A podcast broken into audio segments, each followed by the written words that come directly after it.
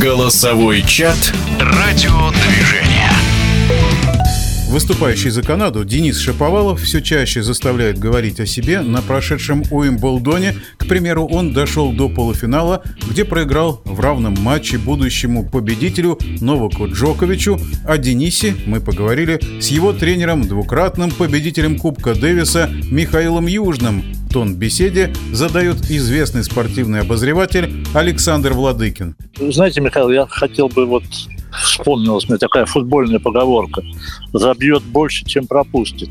Есть такие команды. Uh-huh. Я что хотел спросить вас, не знаю, насколько вот именно в теннисе э, можно тренером такие как бы вопросы обсуждать, нет молодой достаточно парень, в общем-то, прогрессирующий. Это и так всем видно, когда он выходил на Джоковича, честно говоря. Я заметил, что скорее больше Джокович волновался, чем э, Шаповалов, но, может быть, он это как-то в себе э, держал, не знаю и скрывал немножко. Э, но вот скажите, вы чувствуете прогресс в развитии? То есть э, насколько он может далеко пойти, учитывая его характер, его, учитывая его талант. У вот Дениса бы... потенциал э, очень большой, но иметь большой потенциал и воспользоваться этим потенциалом, ну, все понимают, это две огромные разницы. Сумеет ли он им воспользоваться, э, не знает никто. Хорошо, я понимаю, да. Но роль тренера здесь же, наверное, тоже. Я не случайно в начале вас... Ро- роль тренера, роль тренера она есть, но это так же, как и роль тренера по ФП, физиотерапевта, психолога, ну, да. родителей и так далее. Это только роль. И она не безграничная. То есть ты не можешь игрока заставить. Ни один тренер не может заставить игрока делать что-то против его воли. Вот и все. Поэтому теннис это такой вид спорта, где, к счастью, к сожалению, как угодно можно сказать, где игрок сам себе хозяин. А какое покрытие наиболее комфортно для Дениса? Вы знаете, Денис, э, я, считаю, я его считаю универсальным игроком. И если вы посмотрите, например, матч Дениса в прошлом году в Риме в полуфинале против Шварцмана, вы увидите, что Денис очень хорошо может играть на грунте. Денис играл э, финал в Женеве в этом году на грунте. Если вы возьмете залы, то увидите, что ну, у него хорошие результаты, финал Берси и так далее в залах. Полуфинал Уимблдона – полуфинал Монреаля. То есть я считаю, что вообще стиль игры Дениса подходит под любое покрытие. Да, конечно, может быть, на траве, на харде ему было бы чуть легче м- бороться, обыгрывать топ-игроков, чем на том же грунте.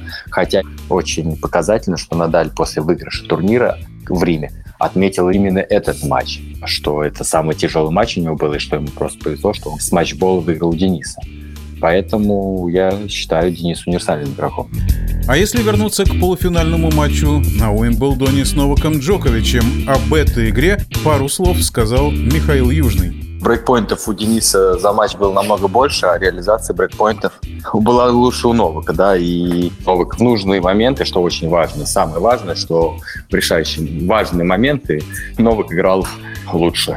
То есть играют все хорошо в теннис, да, давайте так, но мало просто хорошо играть в теннис, да, нам нужно хорошо играть в теннис важный момент, когда действительно нужно.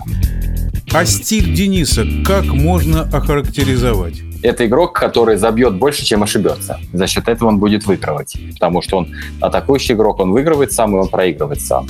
То есть я считаю, Денис — это человек, который будет сам выигрывать и будет сам проигрывать. Ну, знаете, как говорят, проиграл за счет своих ошибок. Если взять, там есть стиль игроков другой, который в основном держит мяч, как бы не опускаются ниже какого-то уровня, но они, ну, грубо говоря, не прыгают выше головы. Поэтому я считаю Дениса атакующим игроком и будем пытаться эти качества развивать.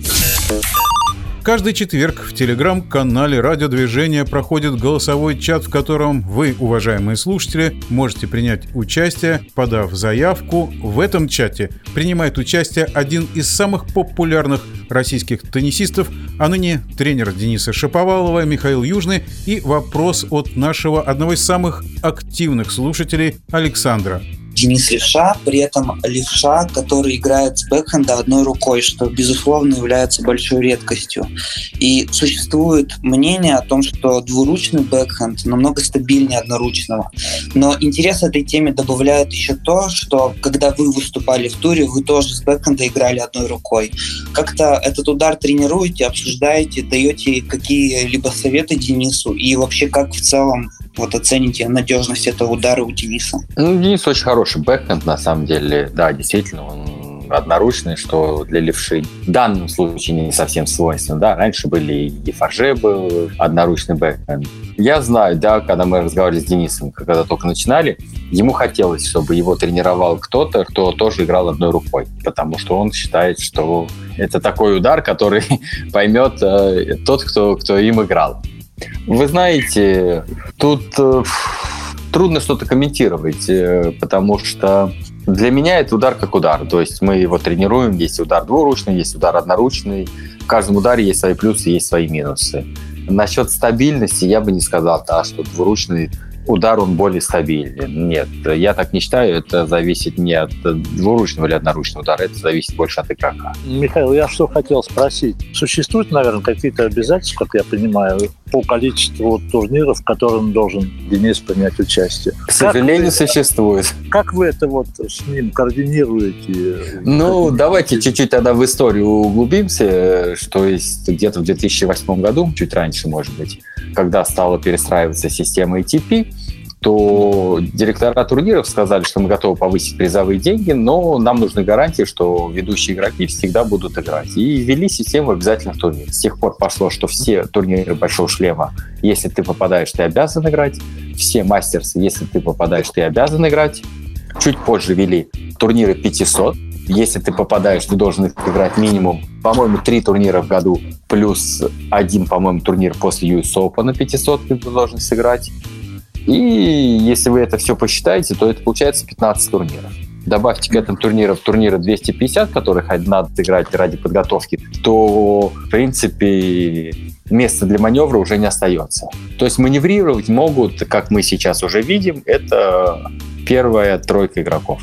Опять же, система подсчета очков, финалисты, полуфиналисты и победители турниров 500-250, они получают очков намного меньше, и если они не выигрывают или не играют в финал больших шлемов, им просто нереально достать первую тройку игроков. В целом вот ситуация такая, что свободного планирования, как например, может быть, нам хотелось бы планировать, его нет.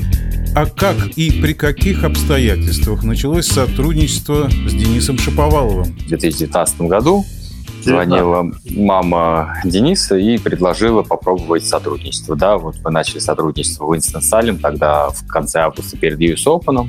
С тех пор продолжаем. Мама тоже его тренирует с детства и помогает, поэтому часть сезона езжу я, часть сезона ездит мама. Михаил Южный о том, почему именно такой график. У меня еще есть э, обязательства перед э, ну, там, другими, так сказать, э, игроками, да, но я не беру игроков топ-уровня, как Денис, да, то у меня таких нет игроков, но у меня есть взаимодействие с Новокузнецкой теннисной школой, да, перед которой у меня есть свои обязательства, есть и игроки в Москве, перед которыми есть свои обязательства, да, есть еще там 2-3 игрока за рубежом, кого консультирую, перед которыми, опять же, есть обязательства небольшие, кому надо периодически прилетать, да, и это все изначально было оговорено, да, что я не нахожусь с Денисом 52 недели, а что вот в районе где-то 25-30 недель но сейчас очень тяжелая ситуация, понятное дело, с перелетами, с карантинами, с ковидными делами, этими всеми. И это внесло очень большие коррективы. Например, изначально мы планировали, что я возьму на себя всю травяную серию, но из-за того, что получилось, маме надо было проводить там две недели в карантине, а первый раз, потом еще второй раз и так далее, и много переездов было и так далее, то мы решили, что мама останется с ним на, и сезон уже в Европе весь, а я подключусь уже с Америки до конца сезона. Внесли некие коррективы.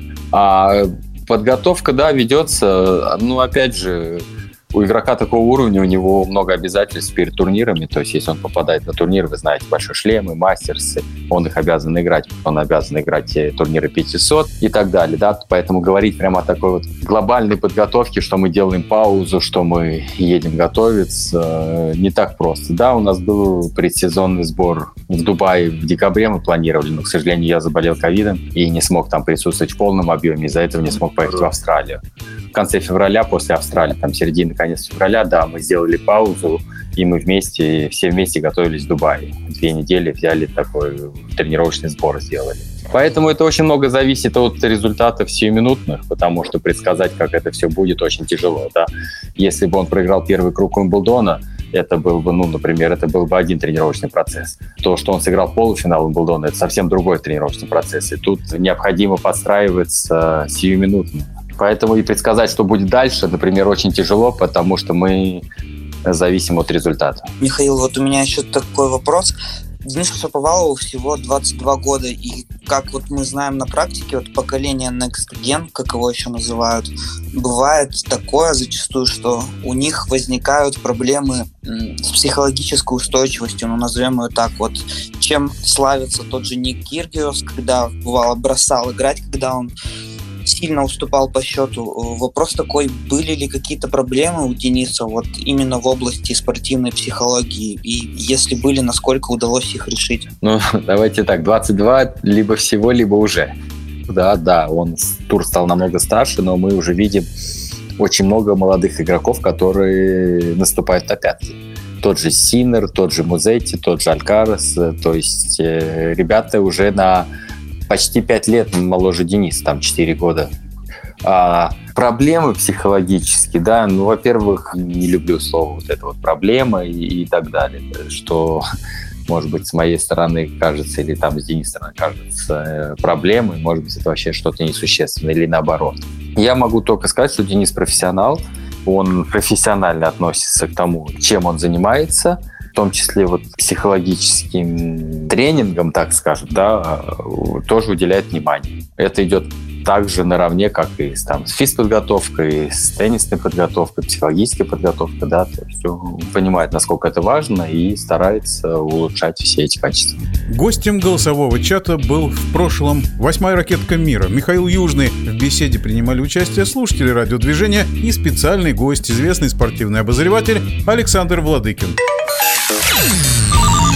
Голосовой чат «Радиодвижение».